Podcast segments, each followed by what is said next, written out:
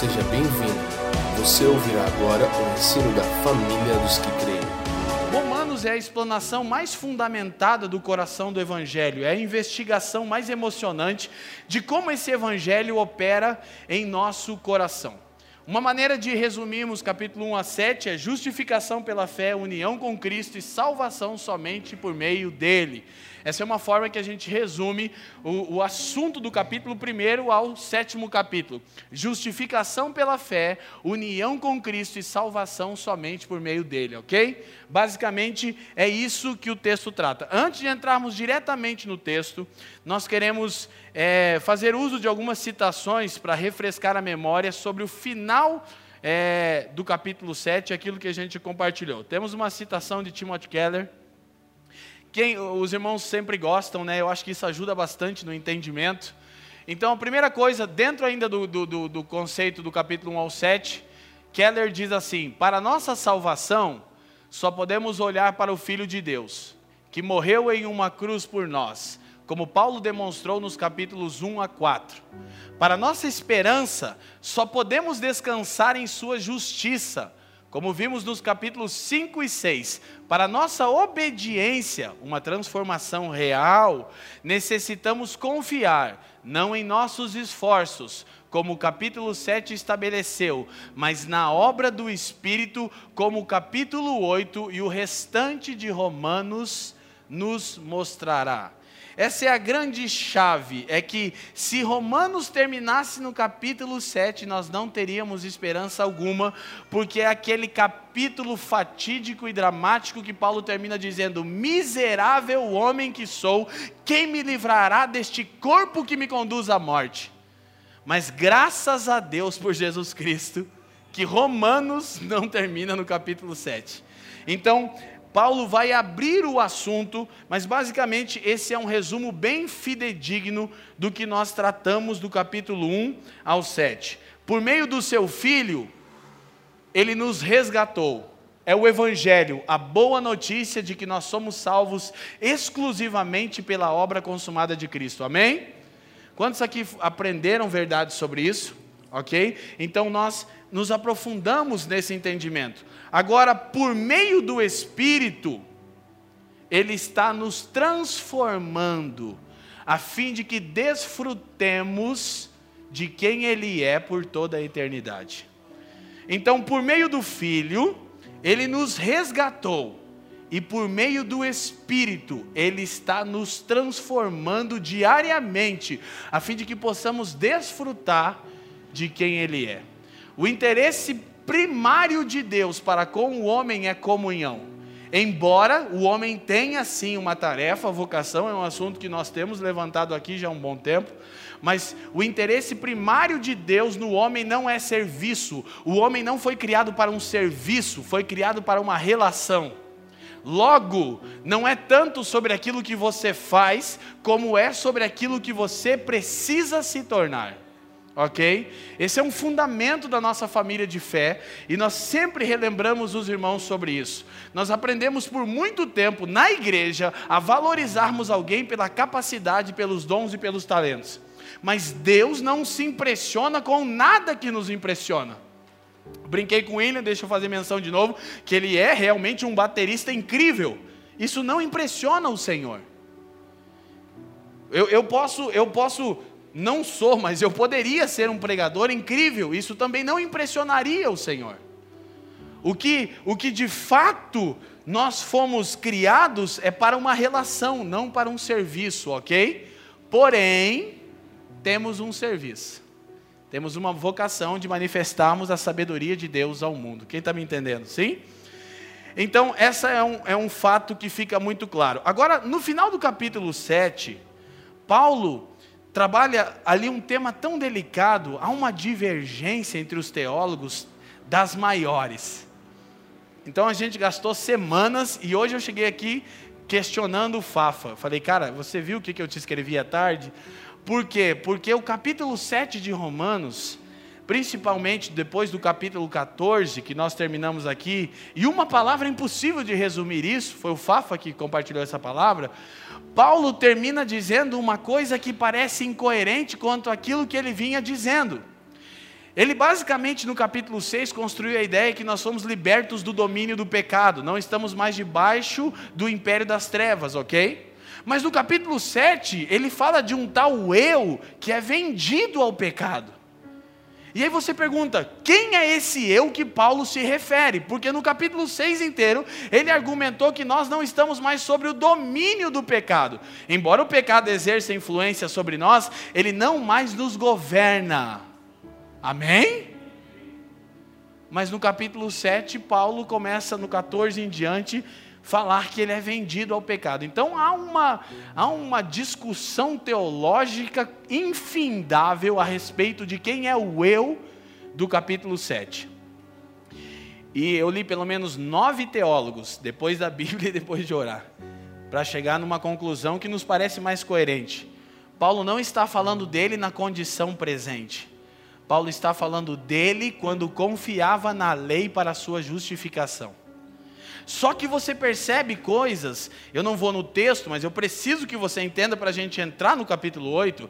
Você percebe que no capítulo 7, Paulo fala, bom, versículo 22, capítulo 7.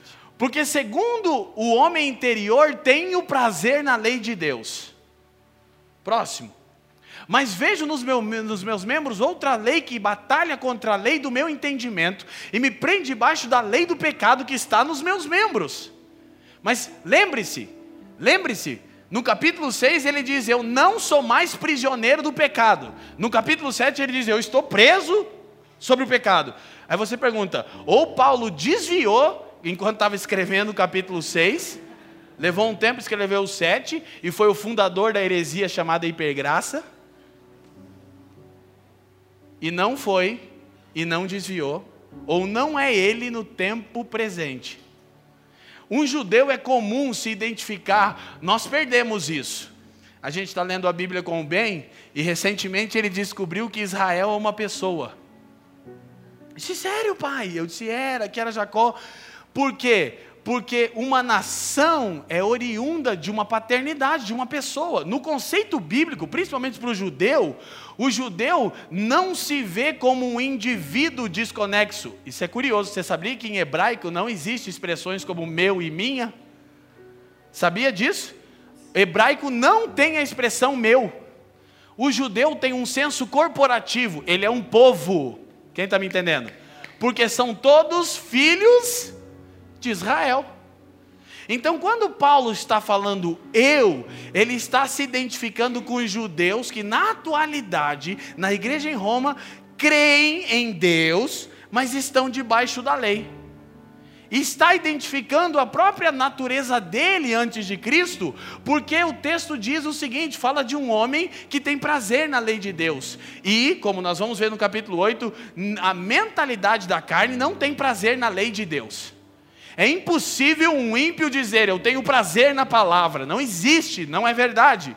Só que você descobre uma coisa: que na verdade, Paulo, como tantos outros homens do Novo Testamento, eram crentes, porém não eram a habitação do Espírito. Você tem dúvida que Davi era crente? Ele era mais que você, mas ele não era a habitação do Espírito. Então, quando você usa Davi para justificar o seu pecado, não vale. Você tem que olhar a fidelidade de Davi e perguntar: por que eu, que sou tão crente quanto Davi, Davi, porém sou a habitação do Espírito, não consigo andar nessa dimensão de devoção? Por que, que a gente só usa o fracasso de Davi? E nós usamos esse texto, e nós então chegamos no versículo 24, tão confortante para nós, miserável homem que sou. É, poxa, aí ó. Até Paulo. Fala a verdade, irmão. Quem nunca leu esse texto e diz, pô, até Paulo, cara. É confortante pensar que Paulo era um hipócrita. Por quê? Não, você está exagerando. Não, se você ler Romanos capítulo 1 ao 7, como a gente leu e estudou, e o cara chegar no final e falar isso, ele é um hipócrita, um religioso, um evangélico, um fariseu. Quem está me entendendo? Então não é possível que Paulo esteja falando de si mesmo na condição presente. Ele está se identificando, senso corporativo, com todo judeu, crente que crê em Deus, mas que confia na lei, nas boas obras, no seu próprio desempenho para ser aceito e justificado. E isso te coloca de novo no lugar de escravidão. Então, qual é o ponto que a gente precisa entender?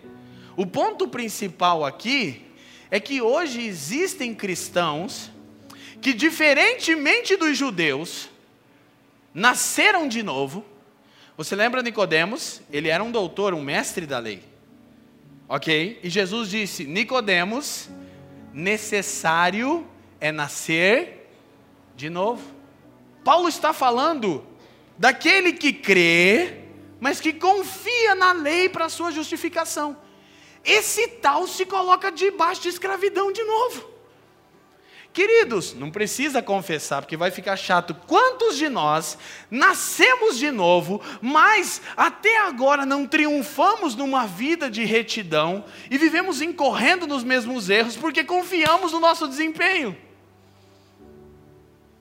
É verdade, nós descobrimos que a maioria de nós é moralista.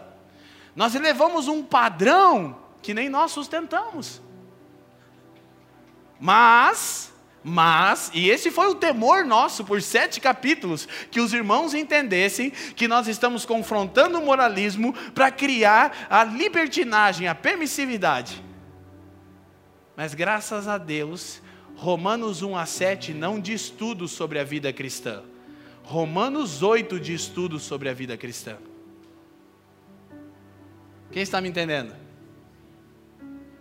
E o ponto principal que nós encontramos aqui, nós lutamos contra o, pecado, porém, o nascido de novo experimentou uma revolução na sua mente. Embora lute contra o pecado, sente grande repugnância pelo mesmo. Porque Paulo diz, ele diz: Miserável homem que sou, quem me livrará do corpo dessa morte? Próximo. 25. Dou graças a Deus por Jesus Cristo, nosso Senhor, assim que eu mesmo com entendimento sirvo a lei de Deus, mas com a carne a lei do pecado. Mas esse eu não é Paulo presente. É Paulo se identificando com o senso corporativo de Israel. Tem prazer na lei de Deus, só que ele diz nos versículos anteriores, eu não posso ler todos, que é o assunto da palavra do Fafa, a gente já viu isso. Mas eu sinto que isso precisa ficar mais claro. Ele diz o seguinte: o que eu, o bem que eu quero fazer, eu não mas aquilo que eu não quero fazer, que eu odeio, eu faço. Ok? Agora nós entendemos uma coisa: o cristão peca, peca, mas qual é a evidência que ele nasceu de novo? É que ele odeia o que ele faz. O pecado aflige alguém que nasceu de novo. E não é a condição normal de alguém a que Paulo está se referindo, é a condição de um cristão nascido de novo que confia na lei. Mas nós aqui já explicamos que a lei não é e vamos voltar nesse ponto. É difícil, meu Deus, coisa. Eu acho que dá para ficar falando para sempre explicando que você fica preocupado que os irmãos não entendam. Agora, qual é o ponto principal aqui? O crente que vive pela lei é escravizado pelo pecado. Alguns teólogos na história da igreja compararam isso ao que Gálatas 5 fala sobre as obras da carne. Ok? Sobre a luta que existe, mas não, porque Romanos capítulo 7 só tem fracasso. Volta o verso 24. Só tem fracasso. Gálatas 5 promove, promete, perdão, vitória.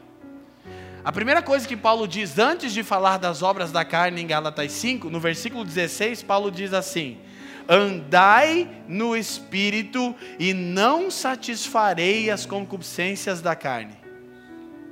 Então não pode ser o mesmo Paulo. Porque aqui ele vai falar sobre andar no espírito no capítulo 8, mas no 7 vai dizer que não adianta, que peca, peca, peca, peca, peca, peca, peca, peca e tudo bem? Não. Como que aos Gálatas ele vai escrever uma epístola e dizer que se eu andar no espírito, eu vou ter vitória sobre o pecado? Quem está me entendendo? Não fecha a conta, correto? Então não pode ser Paulo no tempo presente dele. É no mínimo ele quando confiava na lei ou é ele se identificando com o senso nacional, que é Israel. OK? Agora, ele Gálatas 5 fala que o espírito vai subjugar a carne. Amém? Amém? Que esse é o ponto que a gente precisa se apegar, que é o assunto de Paulo. Então esse entendimento nos livra dos extremos. Isso aqui é tudo introdução. Nos livra do legalismo, de uma posição moralista. Qual é? Cristão não peca. É isso que causa repugnação das pessoas quanto à igreja evangélica. A falsa postura de que crente não peca. E na verdade as pessoas convivem com cristãos e sabem que não é verdade. Então, primeira coisa que Paulo está dizendo: não, cristão peca. Porém, a evidência da nova natureza é que o pecado aflige você e você sente ódio e nojo quando comete. Você tem o prazer momentâneo, mas depois você tem ódio. Então, não é bom que você procure prazer momentâneo, mas se quando isso acontece ou já aconteceu com você, você sente ódio do pecado, é um sinal que você nasceu de novo, mas é um sinal que você ainda não anda no espírito, você é um crente carnal. Você está no capítulo 3 de 1 Coríntios. Nascido de novo que anda na carne. Esse é o contexto confia no seu desempenho, cai, levanta, cai, levanta, cai, levanta, e aí usa, miserável homem que sou. Até Paulo estava nessa condição que dirá eu, né, irmãos? Deus entende. Não é isso que Paulo está falando. Isso precisa ficar bem claro, ok, gente? Tudo bem? Então, os verdadeiros cristãos não pecam mais, é isso que diz o legalismo. Mas a mentalidade permissiva e libertina diz: não, cristão peca como todo mundo. Verdade? Verdade? Não deveria ser. Paulo não está dizendo que os cristãos pecam porque são seres humanos. Repito, só tem um jeito de entender isso, o capítulo 8. Só tem uma maneira de entendermos isso. Por quê? Porque se nós falamos que o crente não peca, é um evangelho sem o espírito, que a gente está confiando no nosso próprio desempenho. Se nós falamos que o crente pega como todo mundo, é um evangelho sem espírito também, que não tem evidência de que a gente está vencendo. Quem está me entendendo? Então você precisa ser franco com você. Se você não vence o pecado, talvez você não nasceu de novo. Você tem que confessar Cristo, se render a Ele. Não pode ficar sempre na mesma coisa, não é normal. Então ele vai entrar no capítulo 8. O conflito é entre a minha mente renovada, o meu homem interior, e minha carne que ainda não se renovou. Esse é o conflito descrito. Agora, a lei, que é boa, a gente já viu isso, não pode nos ajudar. E nós vamos entrar aqui no assunto. Somente o poder do Espírito habitando em nós pode mudar essas coisas. Ok? aí a gente vai compreender o que, que Paulo está trabalhando. Então, o capítulo 8 ao 16 pode ser separado em duas sessões. São dois portantos. Eu não vou explicar tudo porque é uma parte de introdução. Primeiro é o portanto que a gente vai ver agora. Romanos capítulo 8, versículo 1. Não vou entrar exatamente no texto agora, não precisa projetar então, mas tem... ele diz: "Portanto, não há condenação para os que estão em Cristo". No capítulo 12, ele vai dizer portanto de novo. Ele vai dizer, portanto, apresentem-se como sacrifício vivo. Então a conexão de Paulo é o seguinte: Romanos 1 a 7, Deus nos resgatou pelo seu Filho. Romanos 8, está nos transformando pelo Espírito. Portanto, não há condenação para aqueles que estão em Cristo. Ok? E aí ele vai construir como andarmos no Espírito. É esse o tema nosso hoje ok? Como andar no Espírito. E no capítulo 12, ele vai concluir de novo. Portanto, o cristão que é justificado exclusivamente pela obra de Cristo, do capítulo 1 ao versículo 7, mas que ainda peca, porém não é vendido ao pecado, precisa aprender a andar no Espírito. E saber que não há condenação para ele, porque uma das coisas que nos impedem de andar no Espírito é a condenação. A culpa não te aproxima de Deus, ela te afasta dele. O arrependimento te aproxima. Agora, o arrependimento só é possível quando você conhece o Senhor. Você lembra o filho mais novo da parábola de Lucas 15, 11? Ele diz: Eu, eu, eu, eu, eu fiz tudo errado, eu, eu gastei todos os bens de meu pai, eu vou pedir para ele para ser um mero escravo. Ele não conhecia o pai. E o pai recebeu ele de outra maneira. Então nós precisamos entender isso. Agora, o assunto então é: o primeiro, portanto, não há condenação. O segundo é: como não há condenação para aqueles que já foram justificados em Cristo, eles andam no Espírito, portanto te resta uma única coisa: qual? Ofereça-se diariamente em sacrifício vivo. O que é sacrifício vivo? Nós sempre falamos, todo sacrifício na lei, no Antigo Testamento, era primeiro morto, imolado e depois oferecido, ok? Quem está comigo diz sim. Mas Paulo diz que Deus não quer esse tipo de sacrifício, ele quer sacrifício vivo. Porque o animal, e Paulo diz que o sacrifício vivo é o culto racional. Já falamos isso, o animal é um ser catalogado como irracional. Mesmo sendo irracional, ele era morto e depois oferecido. Por quê? Porque até um ser irracional foge do fogo. Quem está me entendendo? Mas Paulo está dizendo que Deus quer culto racional. O que é culto racional? É quando você entende que se entregar para Deus vai gerar o fogo dele consumindo tudo que na sua vida é palha. Vai ser um processo doloroso e diário de transformação, mas você ainda assim voluntariamente vai para o altar. O que é um sacrifício vivo? O que vai voluntariamente para o altar. Então, nós, o que nós sempre estimulamos vocês, sejam voluntários no que diz respeito a tudo, a vida de vocês em servir o próximo, a vida de vocês em manifestar generosidade nas finanças. Na verdade, eu sempre brinco aqui, brinco dizendo a verdade. O meu sonho de igreja no que diz respeito a finanças é nunca mais precisar falar de dinheiro.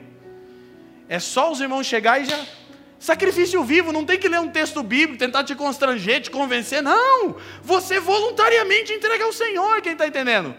Por quê? Porque, repito, se de 1 a 7 o cristão é justificado exclusivamente porque crê na obra de Cristo, se de 8 ele aprende a andar no Espírito, capítulo 12 só sobra para ele uma coisa: entrega. E aí Paulo vai mostrar no final da carta o que, que a entrega dos cristãos gera na vida deles diária, que é o assunto do 13 ao 16. Ok? Tudo bem até aqui?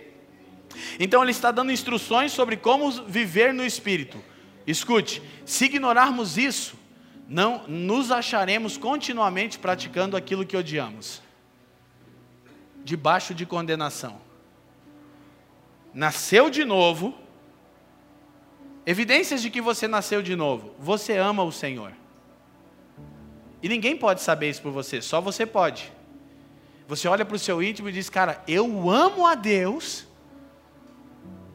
você diz: Eu amo a lei de Deus, a Sua palavra, mas eu vivo em fracasso. Então você nasceu de novo, mas confia no seu desempenho. Que é o capítulo 7, quem está entendendo? Confia no seu desempenho de várias maneiras. Você está tendo uma fraqueza, você não traz para a luz procurando discipulado e ajuda.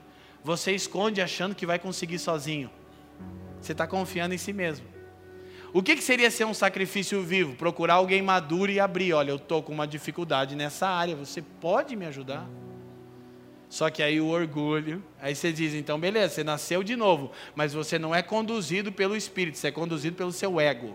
Você está protegendo sua reputação. Quem está me entendendo? E é costumeiramente. E na mentalidade legalista, que toma conta de boa parte da igreja de Cristo, isso é muito mais convencional ainda. É conveniente que todo mundo finja que é e todo mundo finge que acredita. Entendeu? Então nós precisamos pensar nisso, ok? Aí temos mais uma definição do capítulo 7, para terminar aqui, com John Stott. Coloca lá para nós. No capítulo 7, a lei e seus sinônimos são mencionados 31 vezes. Qual é o assunto do capítulo 7? A lei de Deus. Paulo quer mostrar coisas como: primeiro, olha para mim, a lei não é má. Ele é categórico em dizer no versículo 12: a lei é santa, um mandamento santo, justo e bom. E nós já explicamos aqui que a lei comunica a natureza de Deus. Quem é santo, justo e bom? Como é que você descobre isso? Pela. Não tem nenhum problema com a lei. Nós vamos falar disso de novo, porque ainda está no ponto não é a lei, nós não somos é, contra a lei, não é isso. é que confiar na lei para nossa aceitação é que é o erro. Mas a lei de Deus, já explicamos no capítulo 7, ela é o padrão da nossa relação. Nós, na verdade, não cumprimos ela 100%, mas ela nos orienta. Por quê? Porque a lei comunica o desejo de Deus sobre todas as coisas. Por favor, não demonize a lei. Isso é um equívoco. Agora deixa a lei ter o papel dela, mostrar que Deus é santo e que você não consegue sem um Salvador. Isso é a lei. Já entendemos. A gente falou, teve série Síndrome dos Gatos, tem 10 palavras aí, 20 horas de mensagem explicando isso, mas penso que é importante. Então ele diz o seguinte: é, 31 vezes a menção da lei, mas o Espírito apenas uma, no versículo 6. Paulo só fala do Espírito uma vez no versículo 6. Aí você entende qual é a chave para entender o 7. É um crente que confia na lei. Por quê? Porque Paulo não fala do Espírito. Mas, no capítulo 8, o Espírito é mencionado 19 vezes. O assunto do capítulo 8 é Paulo dizendo algo como que eu não encerrei o assunto sobre a vida cristã no capítulo 7. Romanos 7 não tem tudo a dizer sobre a vida de um crente. Romanos 8 sim. Por quê? Porque usamos isso como permissividade. O contraste essencial que Paulo apresenta aqui é entre a fragilidade da lei e o poder do Espírito. A lei é fraca, mas eu já vou explicar por quê. Esse é o contraste. Assim, a vida cristã constitui-se essencialmente em vida no Espírito. Quer dizer, uma vida animada, sustentada, orientada e enriquecida pelo Espírito. Qual é a última palavra de Paulo sobre a vida cristã plena? Alguém que aprendeu a andar no Espírito, que entende que a lei comunica a santidade de Deus e estabelece os padrões de Deus, mas que nós não conseguimos cumprir em plenitude.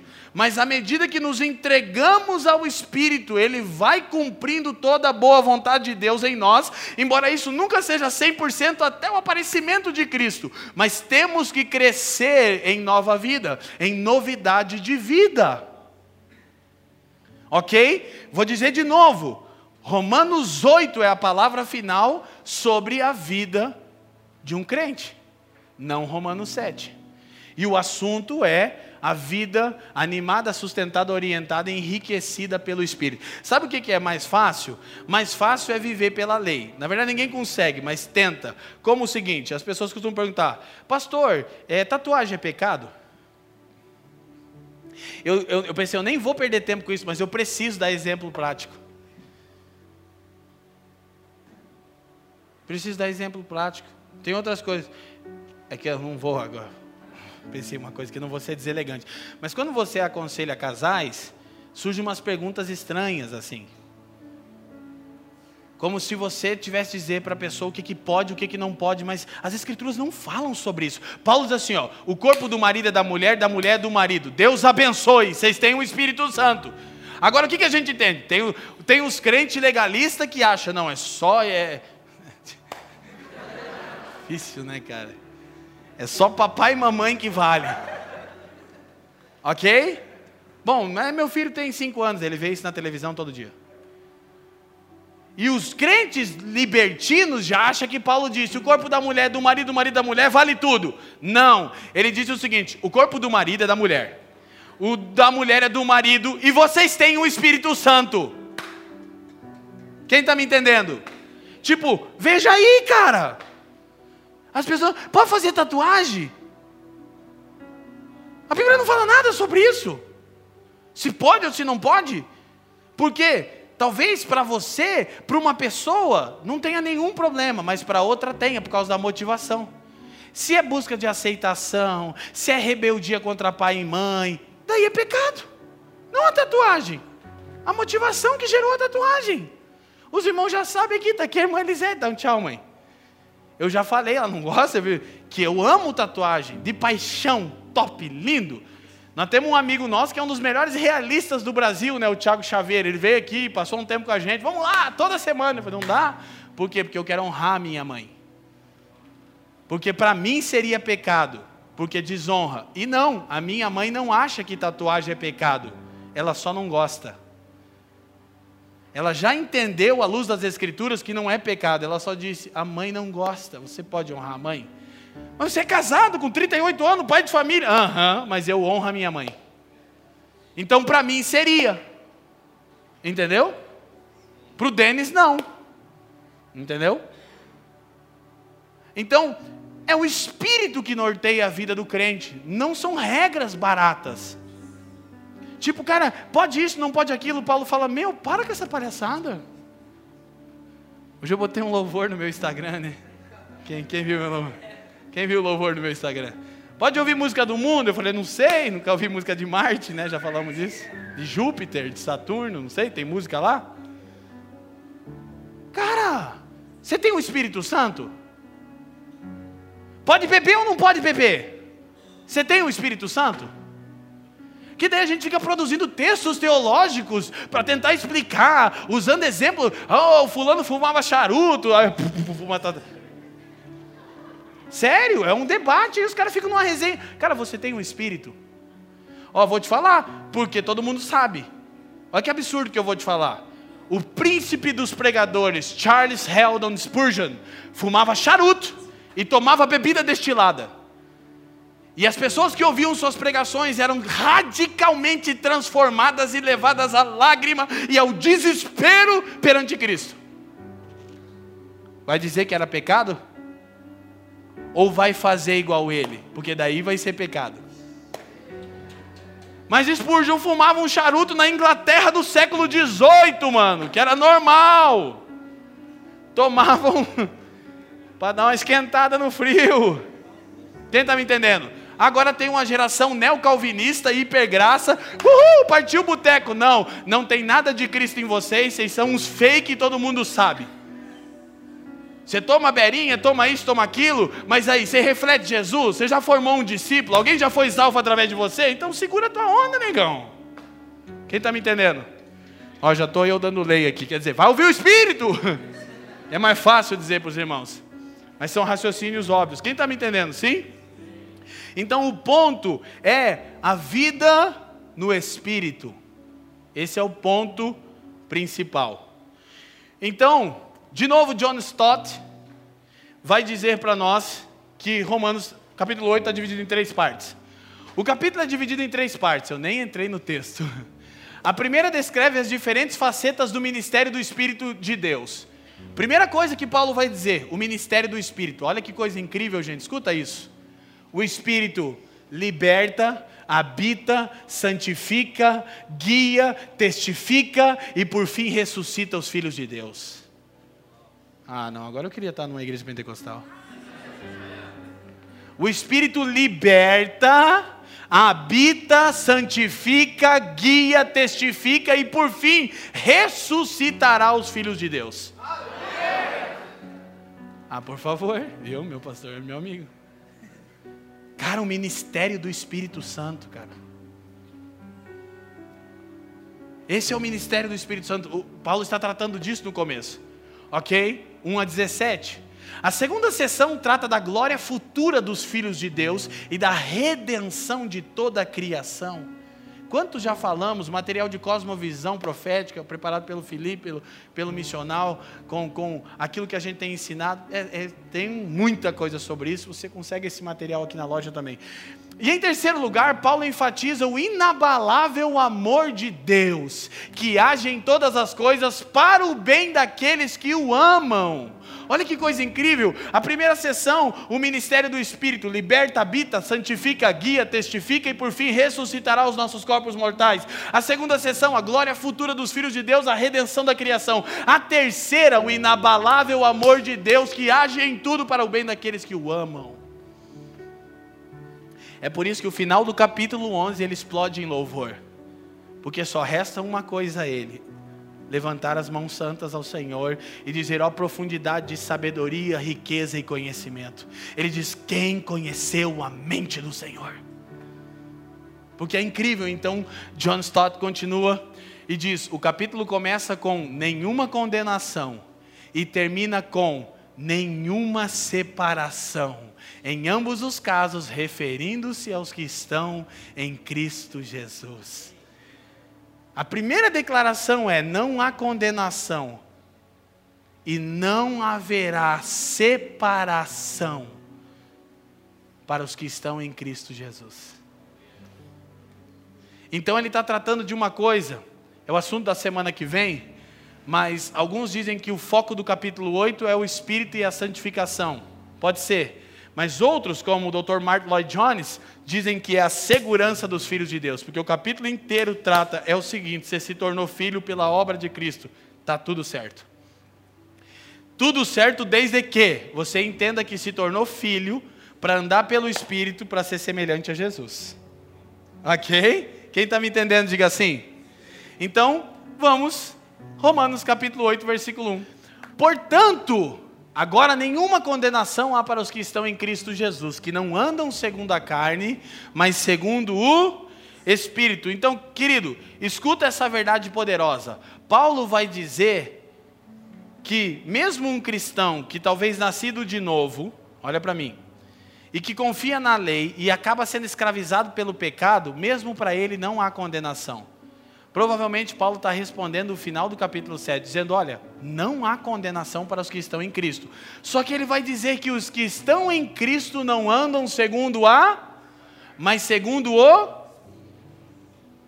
Qual é a marca de um cristão? Qual é a marca de alguém que está em Jesus? Alguém que anda no Espírito. Alguém que entende que o Espírito é o nosso guia Jesus disse: Ele vos guiará a toda a verdade, Ele vos ensinará todas as coisas. Quem está me entendendo? Mas nós desprezamos o Espírito de Deus. Então, começa o assunto, provavelmente respondendo o versículo 22 a 25 do capítulo 7. O que é não há condenação alguma? Não há condenação alguma. Não é que não há agora, mas pode haver algum momento. Paulo está dizendo: para o nascido de novo, não há condenação. Traduz: Deus não tem nada contra você. Quanto tempo você, nascido de novo na igreja, pensou que Deus tem um monte de coisa contra você? A gente trabalhou isso no capítulo 5, quando nós falamos dos frutos da justificação, de ter paz com Deus. Quem lembra disso aí? Sacode a mão e diz sim.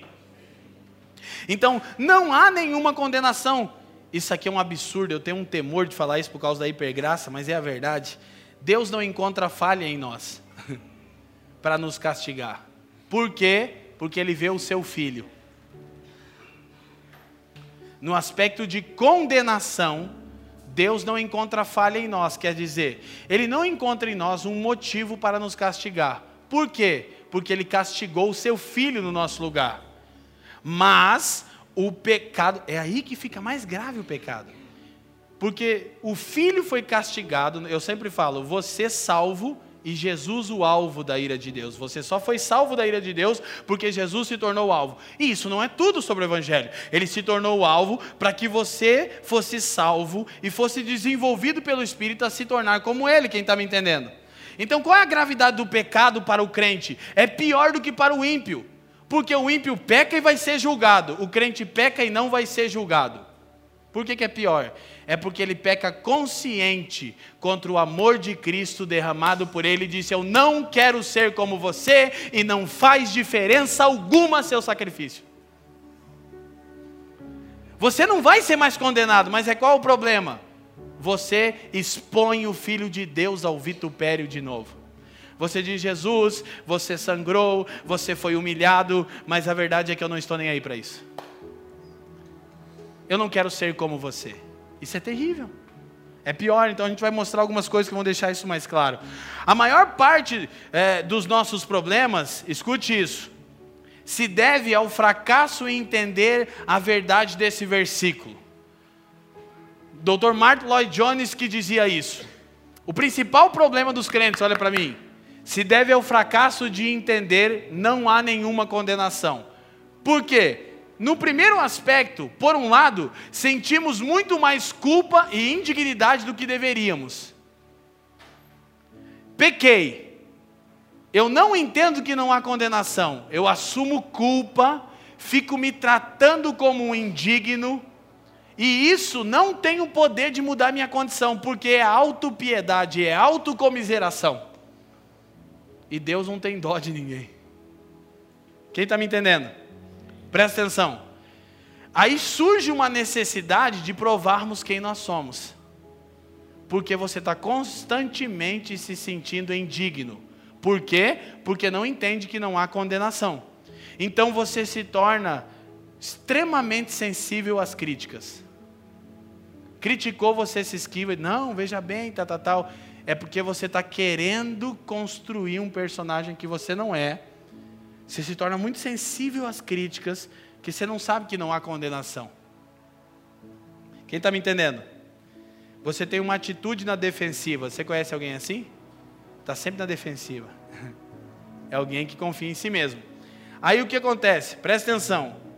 Falta de confiança nos relacionamentos. Você não confia em ninguém.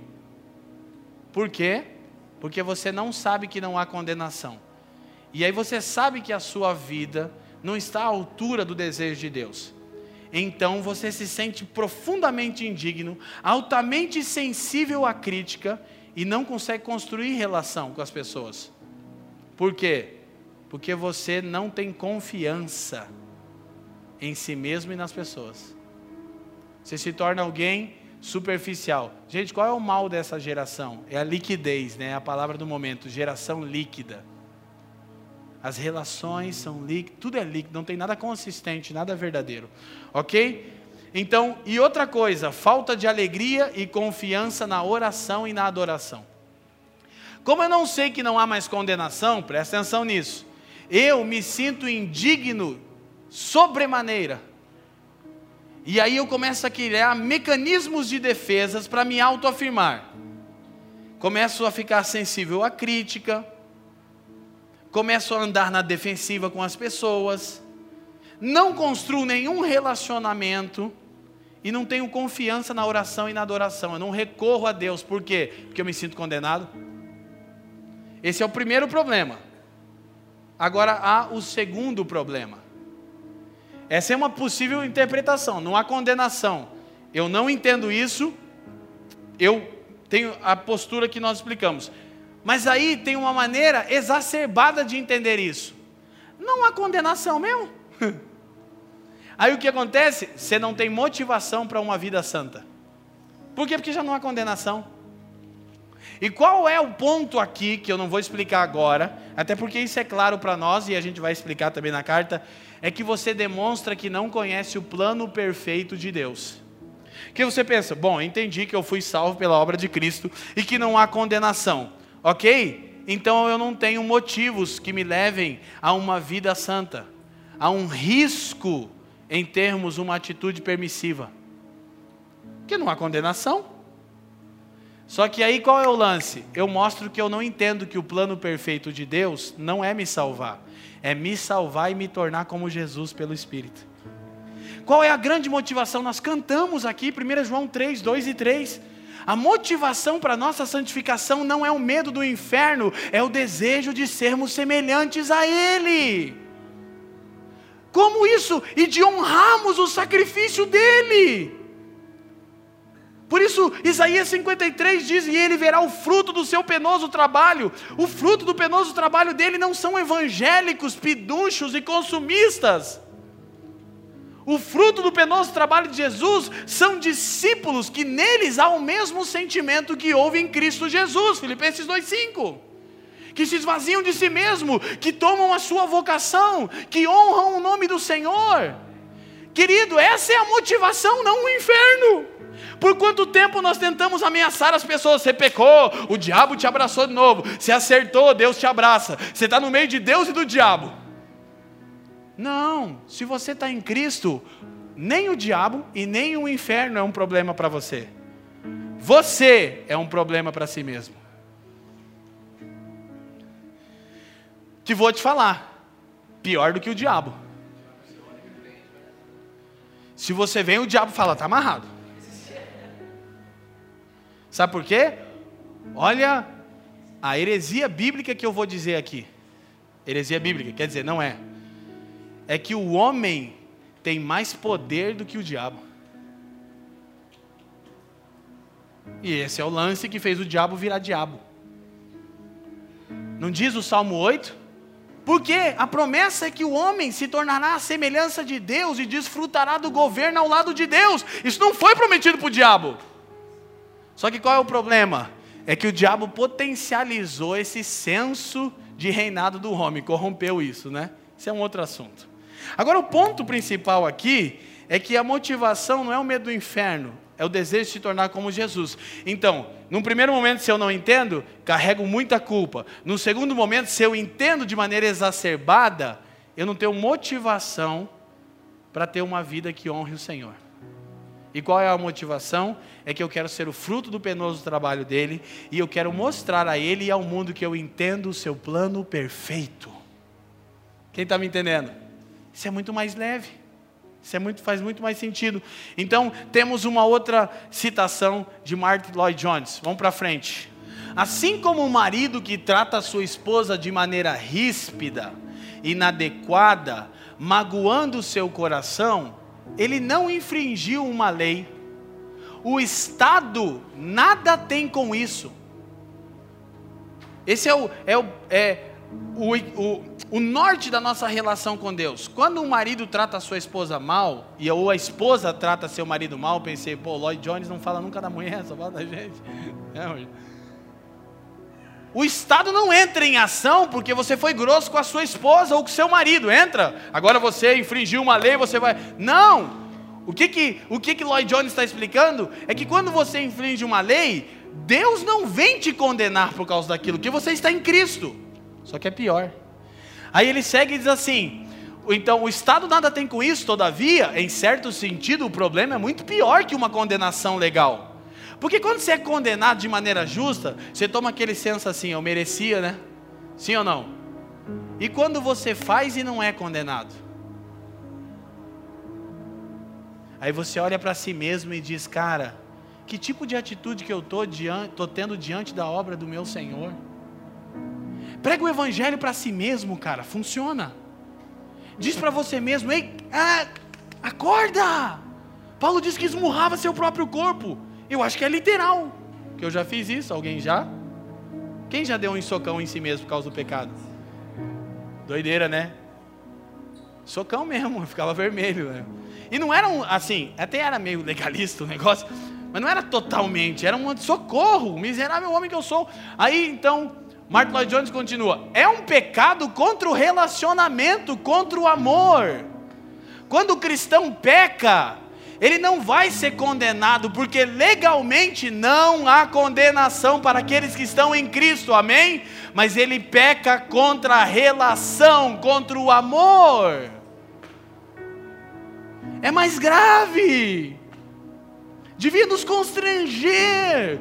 Então, então ele, Lloyd Jones diz: Eu preferiria violar uma lei da terra do que magoar alguém que eu amo. Neste caso, você pecou, claro, mas contra o amor. Você pode e deve sentir-se envergonhado, mas não condenado, pois isso seria colocar-se outra vez debaixo da lei. O extremo traz culpa. O primeiro extremo.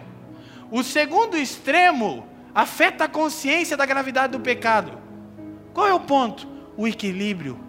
Não há condenação porque eu estou em Jesus, mas não é por isso que eu vou me entregar e vou me satisfazer com uma vida rasa e leviana que não honra o meu Senhor.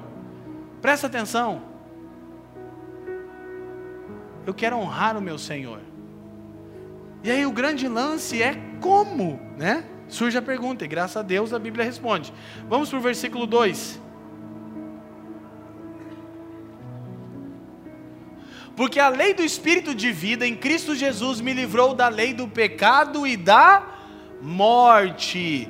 Ao passo que o versículo 1 diz que não há condenação alguma, o versículo 2 mostra o segundo aspecto da vitória de Cristo também não há escravidão alguma.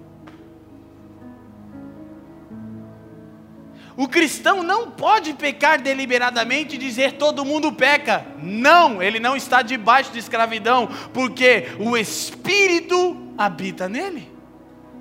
Então, se ele peca deliberadamente, nascido de novo, ele fica debaixo de acusação desnecessária. E na verdade é por uma única razão: ele não aprendeu a andar no Espírito, porque o Espírito nos restringe. O Espírito dá um testemunho interior em cada um de nós. Quando nós estamos diante do pecado, o Espírito sempre dá um testemunho interior e diz: Não. À medida que você se entrega a essa voz, escuta, presta atenção no que eu vou falar. Deus não requer de nós esforço, requer de nós entrega. O nosso problema não é que nós temos que nos esforçar bastante. O nosso problema é que nós não nos entregamos o suficiente a Ele. Cara, eu não sei de você, mas você já fez pelo menos uma oração na sua vida em que você realmente disse para Deus tudo o que você pensava, como você se sente? Essas são as orações que funcionam. Quando você vai aos pés do Senhor e diz: Eu não me aguento mais. Dura coisa é viver comigo mesmo. Isso é a convicção gerada pelo Espírito. E o Espírito vai te orientar. Escuta, ele não apenas te diz não, ele é o poder para que você vença, porque não há condenação e não há escravidão alguma. Verso 1 e 2 você não apenas não está debaixo de condenação, você não está debaixo de escravidão. Você não é mais um escravo do pecado, você é a habitação do Espírito de Deus. Amém? Por favor, vamos fazer uma oração essa semana e que ela dure o resto da vida. Espírito de Deus, me ensina a te ouvir. Quantos estão me entendendo? Sim? A salvação lida com a nossa culpa legal e com a nossa corrupção interior. Isso aqui é poderoso demais. Isso aqui é muito bom. Por quê? Olha para mim. A morte de Cristo resolve o problema legal do pecado. A sua e a minha dívida foi paga. Amém? A vinda do Espírito resolve o problema da corrupção interior. É completo. Glória a Deus. Graças a Deus. A morte de Cristo resolve o problema legal do pecado. Nossa dívida foi paga, fomos redimidos. A vinda do Espírito resolve o problema da corrupção interior. E nós sabemos, escute, que a condenação não nos alcança, porque Deus enviou o seu Espírito para nos libertar do pecado. Nenhuma culpa, nenhuma escravidão. É o que Paulo quer dizer aqui. Aí ele entra no versículo 3 e 4, que é estendendo o assunto. Vamos lá. Porquanto que era impossível à lei, visto como estava enferma pela carne, Deus enviando o seu filho em semelhança da carne do pecado, pelo pecado condenou o pecado na carne. 4. Para que a justiça da lei se cumprisse em nós. Olha só, Deus ainda requer que você cumpra a lei. Mas na verdade, Deus cumpriu a lei em você. Então diz assim: que não andamos segundo a carne, mas segundo o Espírito. Agora presta atenção, volta o verso 3, eu preciso explicar isso. Eu fiquei ansiando chegar nesse ponto de Romanos, porque eu, eu teci defesa sobre a lei aqui, nossos amigos também, mas faltava esse versículo. Esse é o pá! Vou dizer, escuta as palavras que a gente já mostrou que a lei não é o problema. Aqui fica claro, porquanto que era impossível a lei. A lei não pode nos aperfeiçoar, amém? A lei não pode nos santificar, amém? A lei não pode nos salvar, amém? Por quê? Porque ela está enfraquecida pela pela é por causa de você. O problema nunca foi a lei de Deus, o problema é o pecado no homem. Por que, que a lei não aperfeiçoa? Por causa da sua carne. Então a lei permanece sempre santa, intacta, testemunhando a natureza de Deus, mostrando o que Deus deseja. Mas a minha carne enfraquece a lei. Agora, sabe qual é a boa notícia? A minha carne enfraquece a lei, mas o Espírito fortalece a minha carne.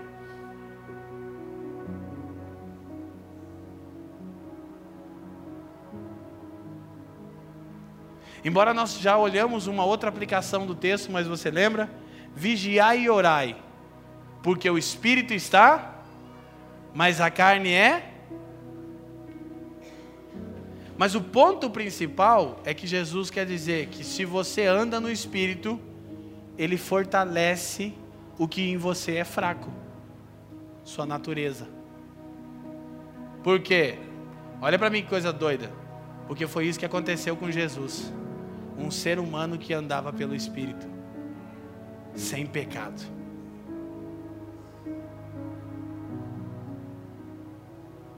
Graças a Deus por Romanos 8. O que enfraquece a lei é a carne. Está claro isso? Está claro? Isso é muito importante para nós entendermos aqui. Então Cristo veio em carne para que a lei fosse cumprida nele, na carne. E essa é a nossa esperança. Então, Paulo mostra como Deus realizou os dois aspectos da salvação: nenhuma condenação e nenhuma escravidão. A morte de Cristo derrota o pecado no âmbito legal, paga a dívida. A vinda do Espírito extirpa-o por completo do nosso interior, santificação. Escute, Deus enviou seu Filho para suportar nossa condenação e o seu Espírito para quebrar nossa escravidão. Deus enviou o seu filho para suportar a nossa condenação. Já não há condenação para os que estão em Cristo. E o seu espírito para libertar nossa escravidão. Portanto, nós não estamos mais debaixo de escravidão porque andamos no espírito. Quem está entendendo? É realmente um plano perfeito. Esse é o ponto principal. Então a razão é nos fazer como seu filho Portanto, quando pecamos, eu já disse, desprezamos a obra de Cristo, bem como frustramos seu objetivo. Essa é a motivação para lutarmos: amor, gratidão e reconhecimento. Essa é a real motivação, porque entendemos o plano perfeito de Deus, que é nos fazer como seu filho pelo Espírito.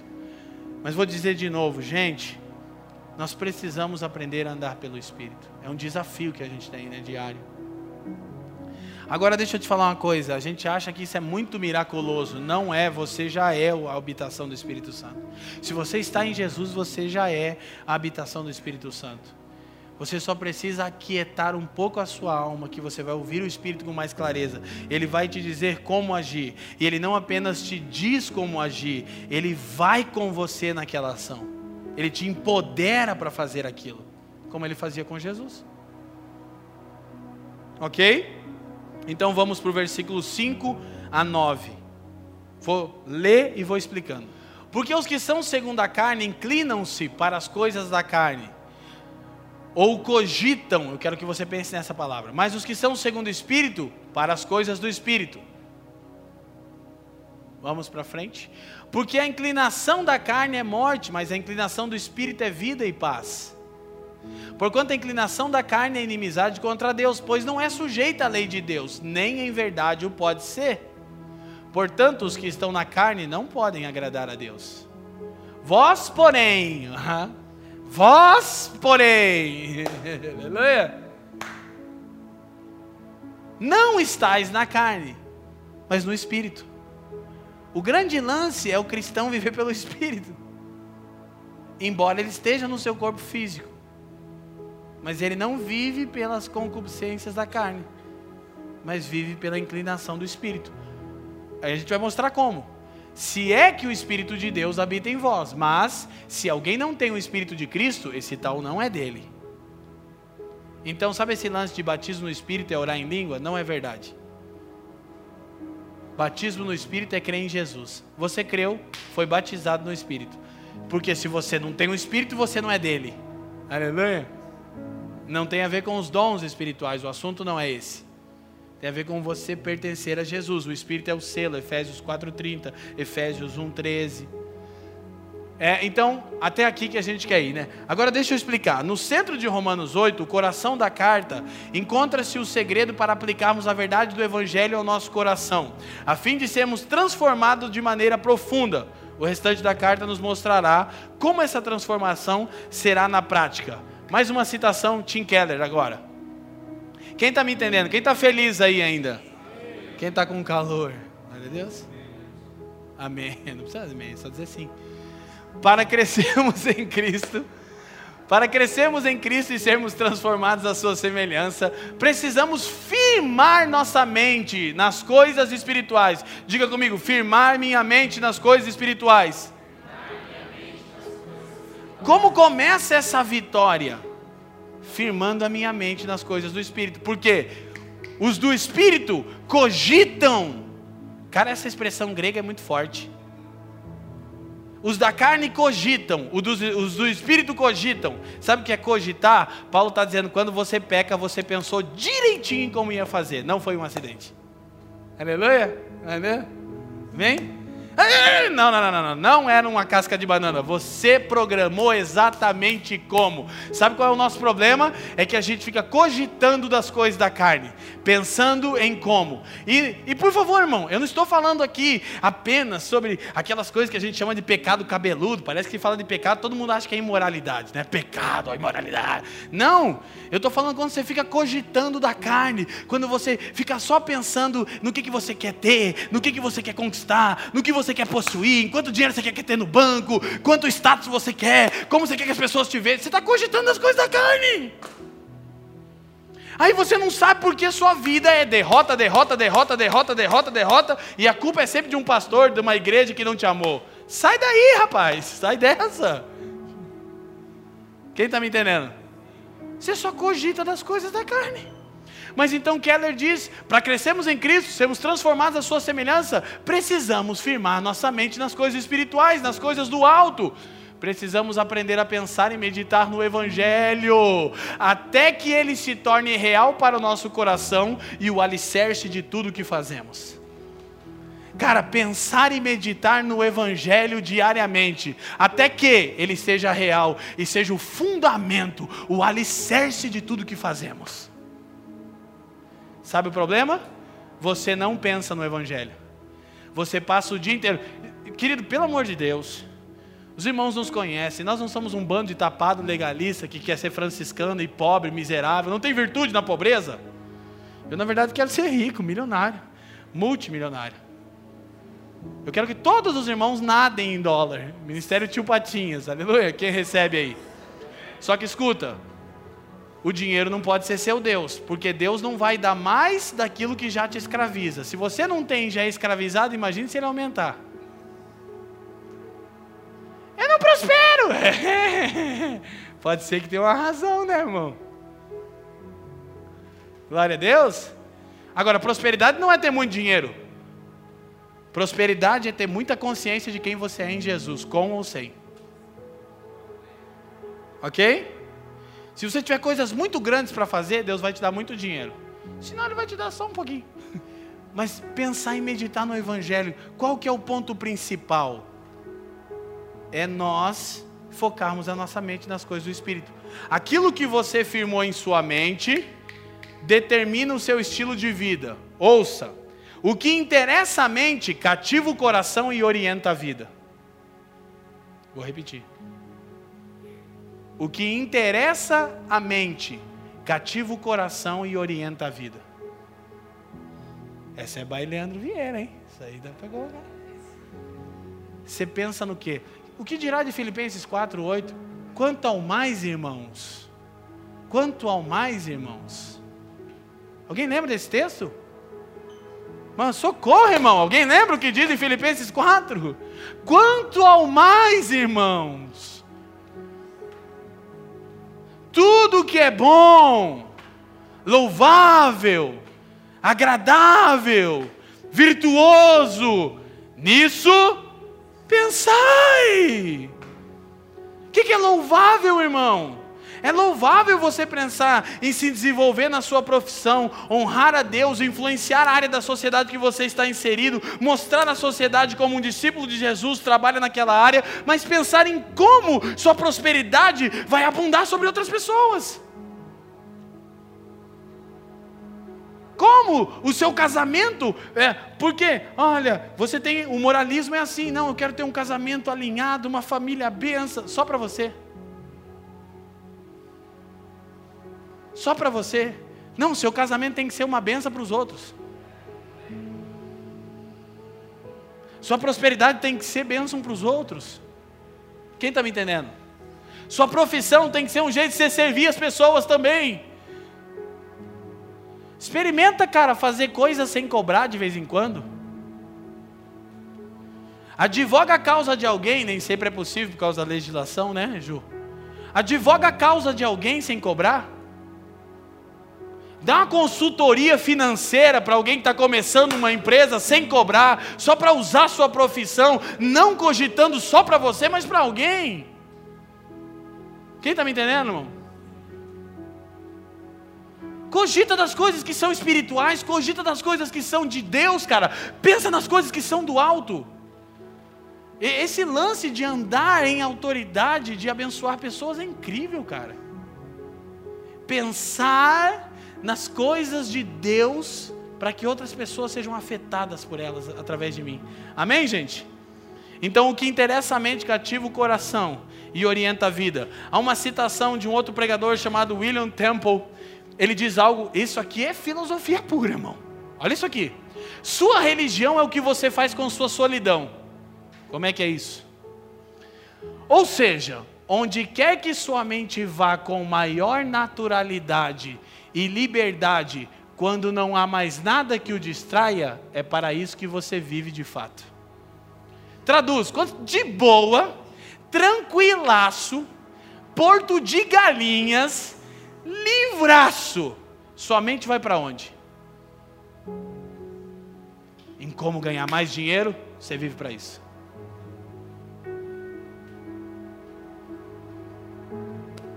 Sua religião, o que você faz com a sua solidão? Quando você está tranquilo, não tem nada te distraindo, tua mente naturalmente vai para onde? Se tua mente vai para o Senhor. Se você está lá nas suas férias, super dignas, porque você é uma pessoa digna disso, ok? Tudo bem? E quando você chega nas suas férias dignas, né? Disney World, né? Você chega lá e você fala: Glória, Deus, Jesus, é incrível. Então você está desfrutando de tudo todos os momentos trazendo as coisas do Senhor e o Senhor na sua mente. Isso aqui é demais, mano. Eu e a Fran e o Ben, a gente tem desfrutado de coisas que a gente fica falando um para o outro. É, eu sei que eu já falei, né, amor? Ela fala para mim, é, eu sei que eu já falei também, né, amor? Mas que doideira. O que está acontecendo? Que beleza que Jesus é. Jesus é o cara. Nós começamos a levantar o nome de Jesus porque está dando tudo certo. Porque nós já levantamos quando nada dava certo também, né? E a gente não quer que esse tempo volte, mas nós levanta também. Amém? Quem está entendendo? Então, gente, esse é o ponto. Sua vida é moldada por aquilo que ocupa a sua mente. Padrão de pensamento modela comportamento. Que molda a sua vida é o que ocupa a sua mente. O que, que ocupa a sua mente? Não é o que você faz, está ali engajado no trabalho. Não, não. É quando você está tranquilo, não tem nada que te distrai. Sua mente naturalmente vai para onde? É para isso que você vive. Que agora, tipo, tá tudo certo, os boletos estão em dia. e eu parei. Minha mente vai para onde?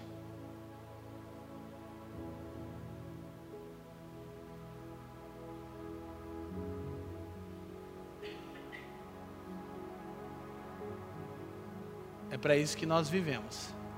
Então, o que nós fazemos com a nossa solidão é nossa religião.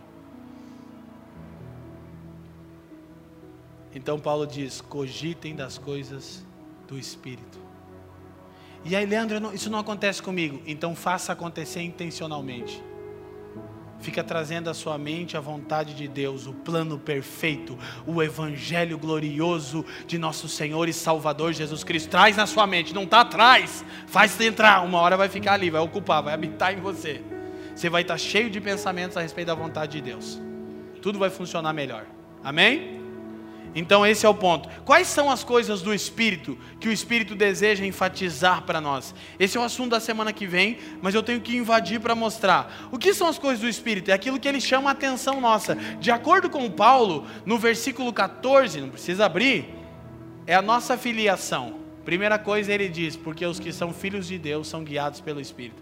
Primeira coisa que o Espírito sempre chama a nossa atenção já, que somos filhos que, que a gente tem que pensar todo dia? Cara, eu sou filho de Deus. Que da hora. Irmão, eu já falei para os irmãos, né? E, e, não é só na bonança, a gente brinca. É na escassez também, porque sua confiança está nele. Então, a primeira coisa que o Espírito chama atenção, nossa filiação, que está no verso 14, é o assunto da semana que vem. Segunda coisa que ele chama a nossa atenção, verso 15 e 16, nossa libertação do medo e da rejeição. O Espírito diz: Você é filho, e você não precisa temer. Porque o próprio Espírito testifica com o nosso espírito. Não há mais medo. Gente, vamos falar real. O que, que nos paralisa?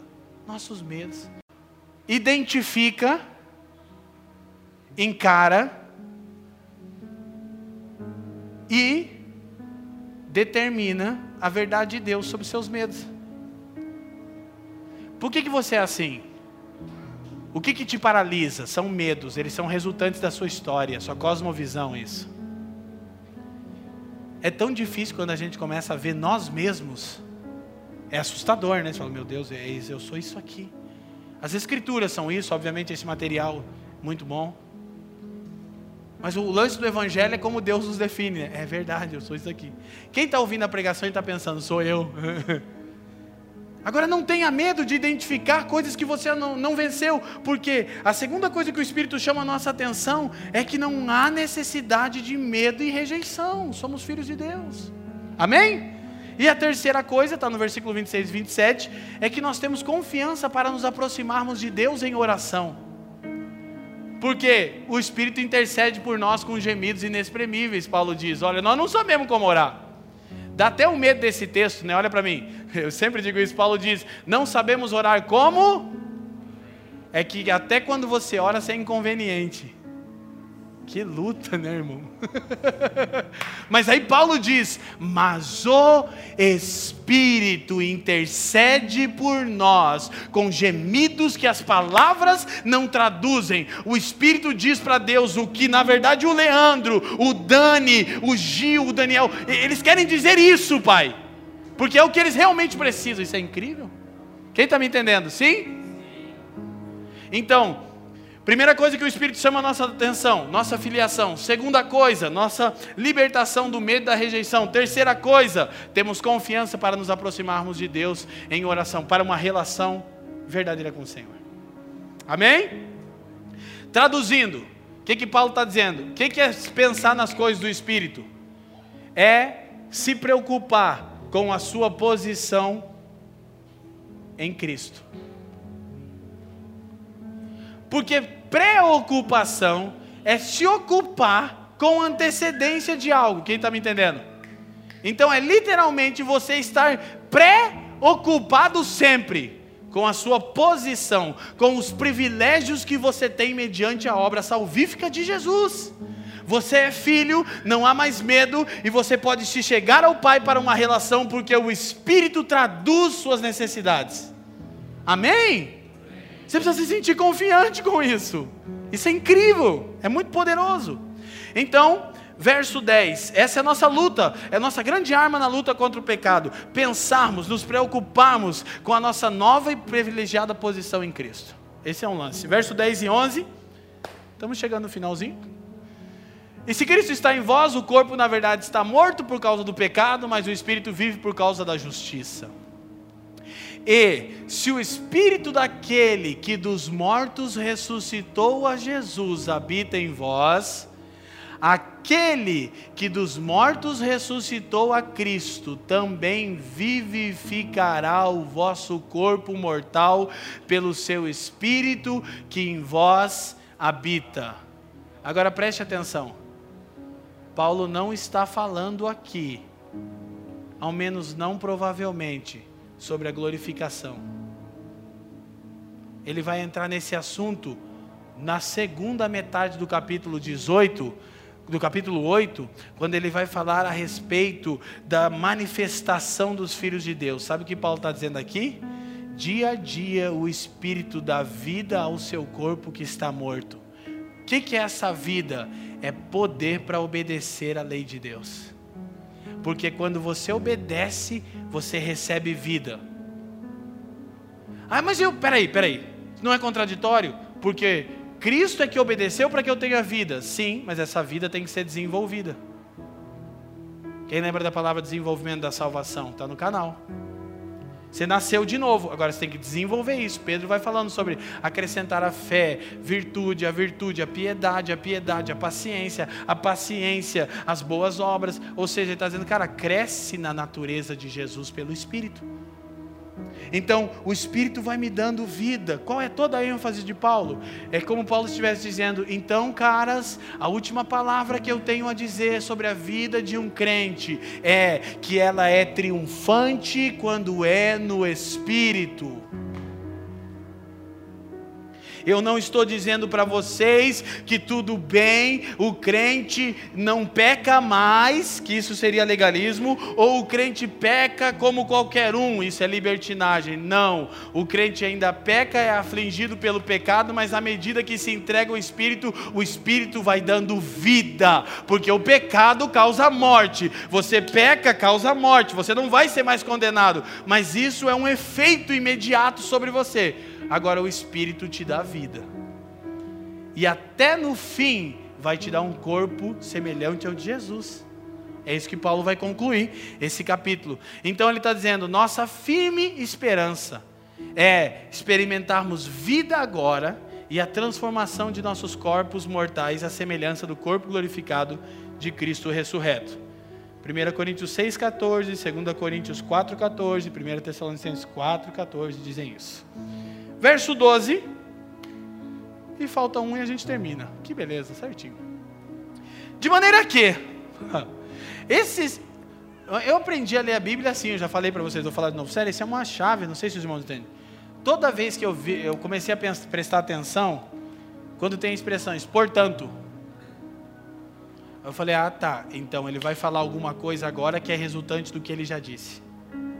De maneira que, tendo em vista, todavia, já que é assim, então Paulo concluiu toda essa ideia, qual? Que a vida normal do crente é uma vida de vitória pelo Espírito. Ok? Então ele diz: de maneira que, irmãos, somos devedores, não a carne, para viver segundo a carne. Segura aqui que eu não vou para o 13, porque eu já vou explicar o 13. O que Paulo está levantando aqui é que o seguinte: quem vive pelo Espírito tem que viver com a seguinte consciência: eu sou devedor em amor de todas as pessoas. Qual é o problema nosso? É que a justiça própria nos coloca no centro e diz: esse me deve, aquele me deve, essas pessoas aqui me devem, minha família me abandonou, me deve e Deus me deve. Aí você vive como? Debaixo de opressão. Paulo, quando está concluindo, ele então conclui, conclui a mensagem explosiva do Evangelho, capítulo 1 a 7, quando ele conclui a primeira sessão da manifestação do ministério do Espírito, liberta, habita, guia, testifica e transformará os nossos corpos mortais, Paulo diz: de maneira que sinta-se devedor. O que, que você é? Um devedor. Do que? Do amor. Só tem um jeito de você responder isso amando a Deus e o semelhante. E não tem como você amar a Deus sem mostrar amor pelo próximo, tá bom? Só para você não esquecer disso. Sua espiritualidade não é medida pela sua relação com Deus, é medida pela sua relação com os homens. Porque alguém que está bem com Deus está bem com seu semelhante. A gente mede espiritualidade ao contrário. Ô, esse cara aí. Medimos a nossa saúde espiritual pela saúde das nossas relações.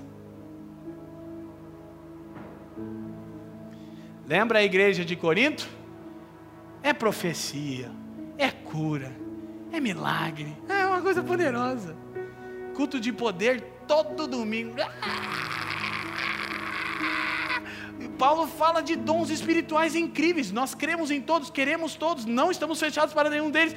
Mas aí Paulo começa a dizer: o problema é que vocês estão se matando. Ele diz a ponto de um irmão levar outro irmão diante de um juiz ímpio para brigar na justiça por dinheiro.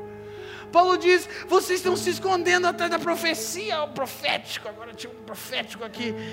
Você é contra o profético? Não, eu quero ver como é que esse profeta se relaciona com a sua mulher, com seus filhos, com seus amigos, com seu pai, com sua mãe, com seu patrão. Daí vamos saber quão saudável é esse profeta. Quem está me entendendo?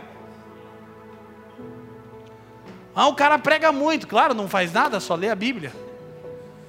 Parece até contraditório. Não, mas é que porque tem uma espiritualidade para si, né?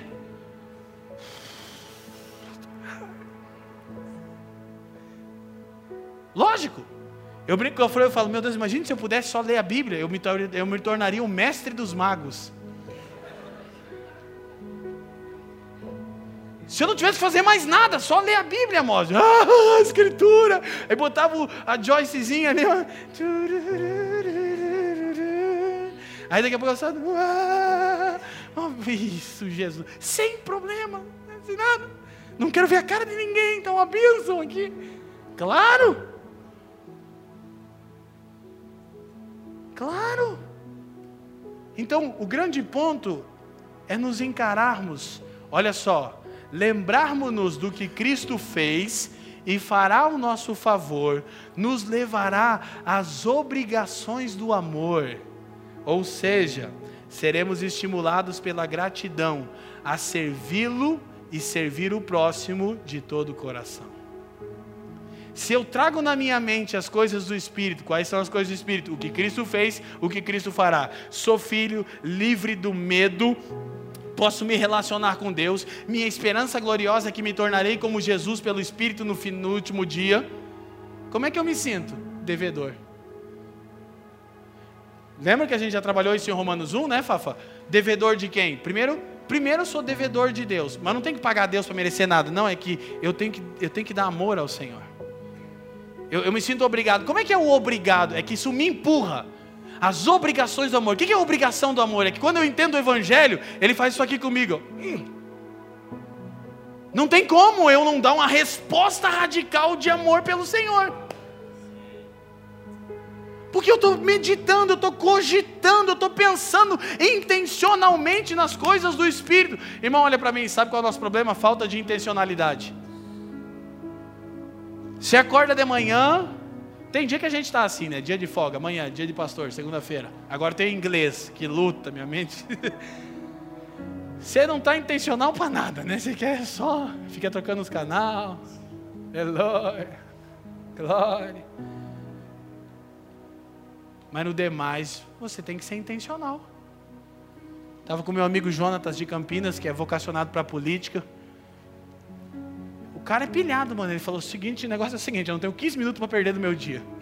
Fala como é que é? Fala, não tenho, não tenho, não tenho muita coisa, estou estudando, sou parte da nova política, estou pensando em leis públicas, eu estou fazendo um mestrado, eu na verdade estou fazendo consultoria, eu estou investindo nos capitais aí, eu, eu, quero ficar milionário, tem um monte de coisa que eu quero fazer pela minha cidade. Você fala, cara, o cara está intencional numa parada a respeito das coisas espirituais, não é das coisas dele. Isso é tão legal, cara. Falta intencionalidade para nós, irmão, seja intencional, amém? Amém? Então, esse é o ponto. Nos lembrarmos de Cristo e da sua obra nos fará, nos levará às obrigações do amor. Paulo vai dizer isso lá em Romanos mais para frente de novo. Por quê? Porque o pecado só se desenvolve no solo da autopiedade e da valorização dos direitos pessoais. Olha só, onde o pecado se desenvolve? Onde o pecado se desenvolveu no Éden? Na valorização do meu direito pessoal. Escuta isso. Deus disse não. O diabo disse sim, você pode. Vamos lá, cara. Você tem direito. O que, que é isso, essa árvore bonitona aí? Dá uma olhada para essa árvore aí, Eva. Daí diz que Eva. Vendo a mulher que a árvore era agradável aos olhos. Ela falou que, que injustiça. E o diabo falou: Você viu o tamanho dessa maçã da Apple? Aí ela falou: E Deus disse que você não pode comer essa beleza?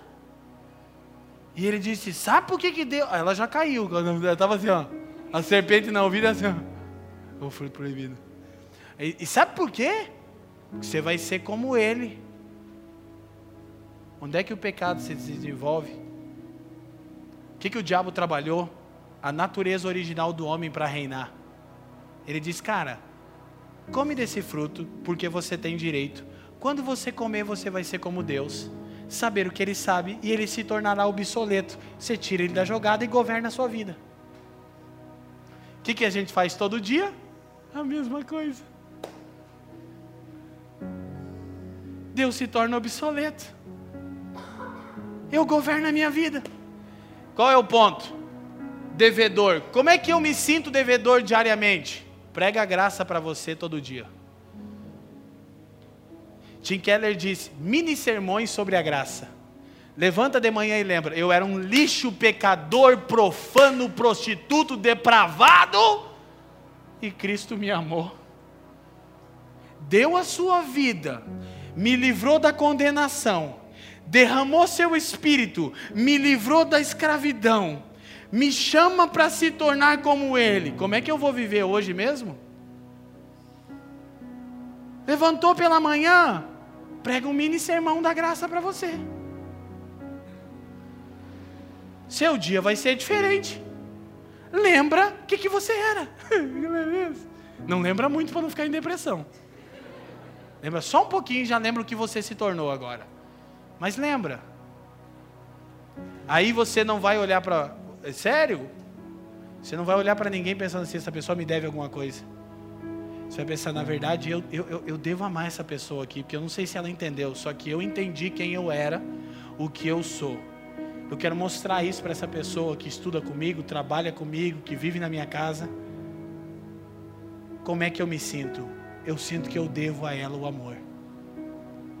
Romanos 13, 8: ninguém devais coisa alguma a não ser o amor. Sabe, o amor você vai estar sempre em dívida. É uma conta que nunca é paga. Então, pela eternidade, não vai encerrar. Você vai precisar amar o Senhor. Glória a Deus! E amar o seu semelhante. Amar o seu próximo. Essa experiência, estou terminando, irmão. Glória a Deus, de verdade. Essa experiência de ser igreja, ela é maravilhosa. Amar as pessoas, amar uns aos outros. Você vai criando os entranháveis afetos, você vai querendo o bem do outro. Porque se viver segundo a carne, a carne, morrereis, mas se pelo Espírito mortificardes as obras do corpo, vivereis. Mortificação da carne. Como ela acontece? Dois passos primordiais.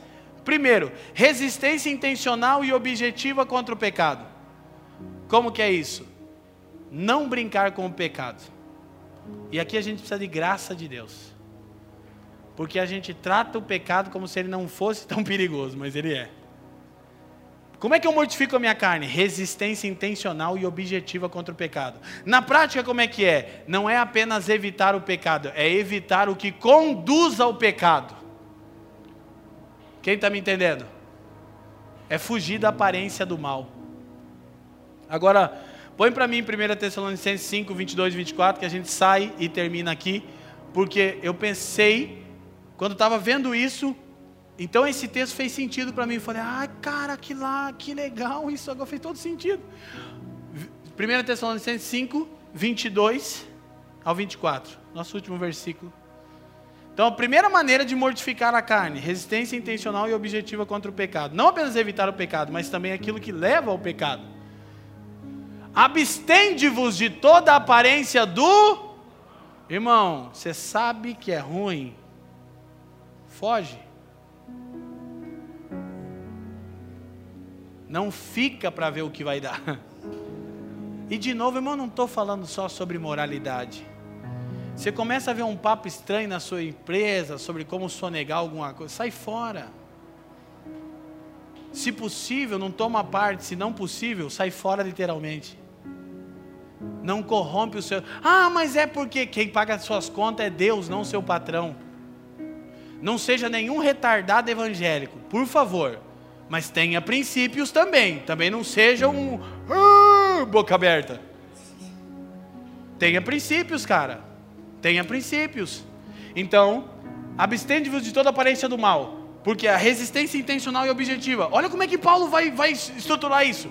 23. E o mesmo Deus de paz vos santifique em tudo Cara, que coisa incrível! Quando eu trato o pecado com seriedade, eu estou mortificando a minha carne. Eu não estou tratando o pecado de maneira leviana. Eu estou resistindo a ele intencionalmente, ok? O que, que, é isso? Não é só fugir do pecado, é fugir da aparência do mal, daquilo que leva ao pecado. Quando eu fujo da aparência do mal, o que acontece? O Deus de paz me. me. santifica em tudo. Olha só, e todo o vosso espírito e alma e corpo sejam plenamente conservados, irrepreensíveis para a vinda de nosso Senhor Jesus. Olha o processo de santificação, de se abster do mal. Quando eu me abstenho do mal, Deus acrescenta a santidade em mim. Então, não é o meu esforço, é a minha entrega. Não é o meu desempenho, é a minha seriedade em tratar com aquilo que impede que o plano de Deus seja cumprido o pecado. Por isso, não é o diabo e nem o inferno o problema do crente, é o crente o problema do crente, não o outro crente. Segunda coisa, já falamos, mudar a motivação para lutar contra o pecado. O portanto, lá do versículo 13 está relacionado à afirmação do propósito da obra de Deus em Cristo. Descrito no versículo 11. Qual que é o propósito? É nos tornar como Ele, né? Viver à luz do conhecimento da vontade de Deus, que é nos fazer semelhantes a seu Filho. Primeira maneira de mortificar a carne, sendo intencional e objetivo na luta contra o pecado. Não apenas é, evitar o pecado, evitar o que conduz ao pecado fugir da aparência do mal, e o Deus de paz me santificará por completo, meu espírito, minha alma e meu corpo irrepreensíveis para o dia do Senhor. Só o Espírito pode fazer isso. Segunda coisa, mudar minha motivação. Não é o diabo, não é o inferno, não é o medo, não é a aceitação. É que eu conheço o plano perfeito de Deus. O que, que me motiva todos os dias? É que Deus me salvou para me fazer como Jesus. Não tem inferno, não tem diabo, no problem. Mas o pecado continua sendo o problema que pode impedir isso de acontecer. Quem está me entendendo, amém? Vivendo pelo Espírito.